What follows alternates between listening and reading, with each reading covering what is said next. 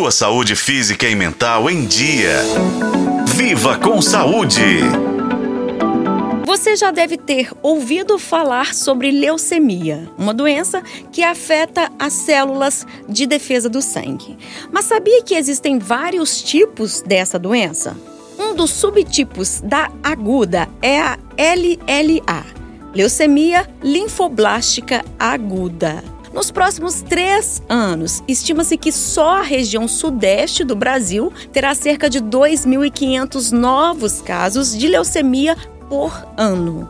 Em Minas Gerais, para você ter ideia, são esperados 990 diagnósticos, com 170 apenas em Belo Horizonte. Recentemente, houve avanços significativos no tratamento da LLA, especialmente em crianças. Agora, além da quimioterapia e do transplante de medula óssea, também são usados anticorpos especiais e terapia celular para combater essa doença. Como explica Mariana Chalupe, hematologista do Cancer Center Oncoclínicas em Belo Horizonte. O tratamento envolve principalmente uma combinação de diversos quimioterápicos e, em alguns casos, o transplante de medula óssea.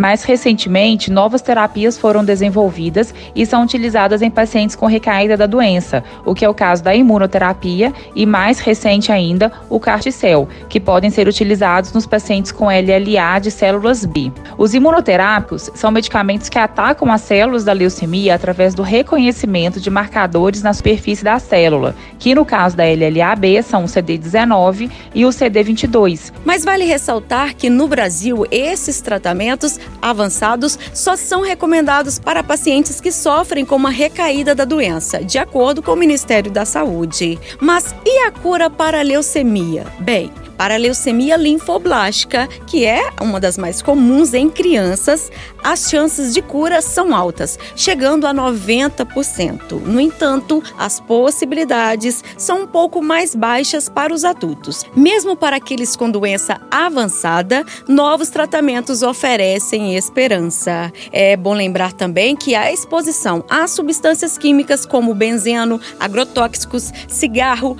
exposição excessiva à radiação, além de algumas síndromes e doenças hereditárias, são fatores que podem aumentar o risco do surgimento da LLA. Portanto, gente, se cuide. Eu sou Nubia Oliveira e este foi o podcast Viva com Saúde. Acompanhe pelos tocadores de podcast na FM O Tempo.